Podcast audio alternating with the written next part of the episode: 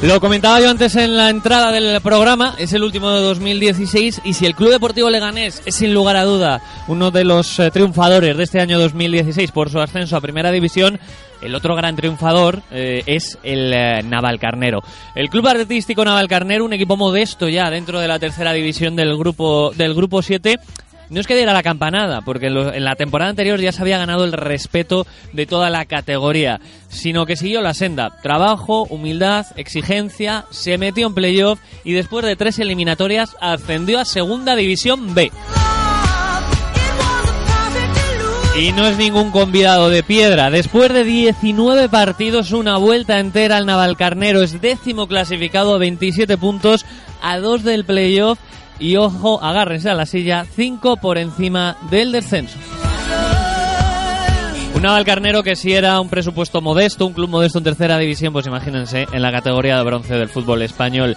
Uno de los grandes artífices, eh, uno de los grandes arquitectos de este proyecto, se sienta en el banquillo, es Juanjo Granero y ya está con todos nosotros. Juanjo, ¿qué tal? Muy buenas tardes. ¿Qué tal? Buenas tardes. Bueno, 2016 soñado, ¿no? Eh, con, letras de oro en, eh, en la historia del club y en la historia de muchos jugadores y también del cuerpo técnico, evidentemente.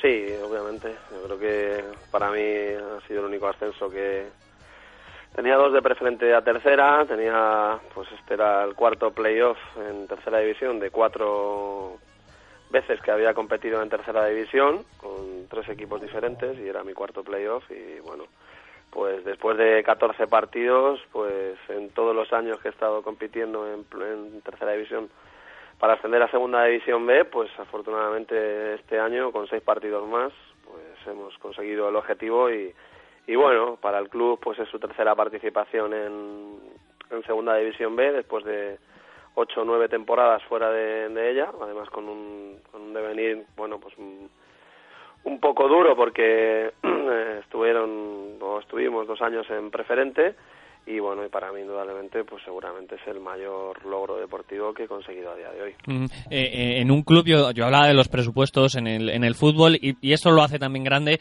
el dinero no lo es todo, aunque es factor muy, muy importante, en qué se ha basado este, este ascenso a segunda B y sobre todo la situación ahora mismo del, ahora mismo del, del equipo, ¿no? De, estar en mitad de la tabla de, de, la categoría de bronce del fútbol español con un presupuesto que era modesto ya en tercera y, y que es, eh, no sé si es el más bajo, pero si no es el más bajo será el penúltimo en, en segunda división B. Bueno, eh, factores eh, hay muchos y realmente todo lo que ha pasado aquí en Navalcarnero durante cuatro años daría para escribir seguramente una película porque no todo ha sido color de rosas, no todo ha sido fácil, más bien todo lo contrario, ha habido muchas piedras en el camino, quizás demasiadas, ¿eh? Eh, pero bueno, yo creo que hemos estado siempre pues con la actitud y con las ganas de que el equipo mejorase, de que el factor del dinero no, no sea diferencial. Eh, yo estimo que cuanto más arriba estás en, en, la categoría, cuanto más alta es, más diferencia hay y más diferencia hay en presupuesto, más se nota la calidad de los equipos. Y aquí, pues bueno, estamos intentando acoplarlos bien al equipo, se están acoplando muy bien al club y es gente que está defendiendo muy bien esta camiseta, amén de, bueno, de los nueve jugadores que se han mantenido del año pasado, que en mayor o en menor medida, porque hay algunos que están jugando mucho, hay otros que no están jugando nada, pues están colaborando para que para que ahora mismo Naval Carnero esté en la situación en la que esté. Eh, eh, dentro de lo que es la plantilla y hablando con cualquiera de los jugadores, cualquier fin de semana, a lo largo de todo el año, tanto en tercera como, eh, como en segunda vez, sí que había dos cosas, una, una, se ha visto evolución, ¿no? Porque los propios jugadores, pues antes lo hacíamos así, ahora lo hacemos de la otra manera, nos hemos dado cuenta que en segunda B hay que jugar de, de esta otra forma, es decir, hay una evolución, pero sobre todo yo creo que hay un nivel muy alto de exigencia.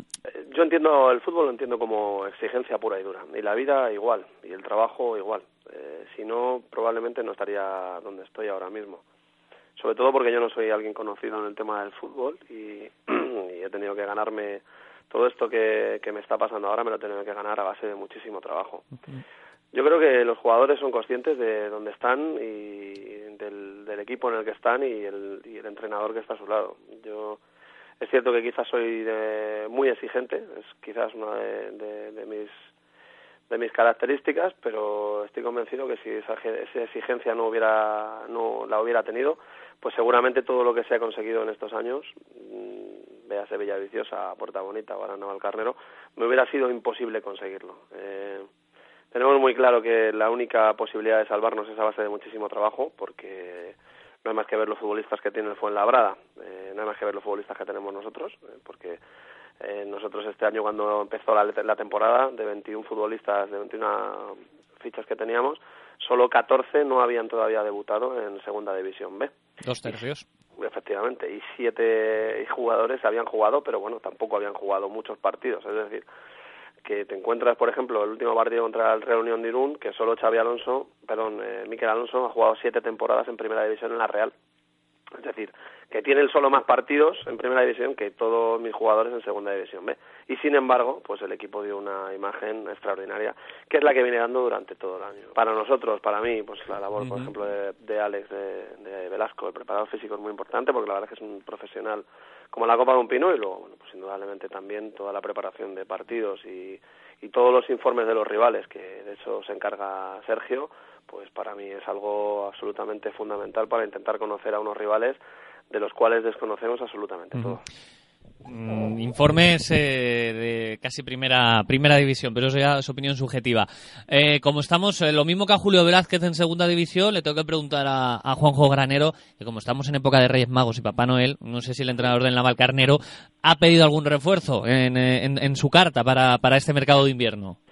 Bueno, pedir, antes había una forma de hacer las cosas, ahora ha cambiado como conmigo ya no va el tema de los fichajes, no soy yo ahora mismo la persona indicada del tema de los fichajes. Creo que hay otra persona que es la que se encarga de...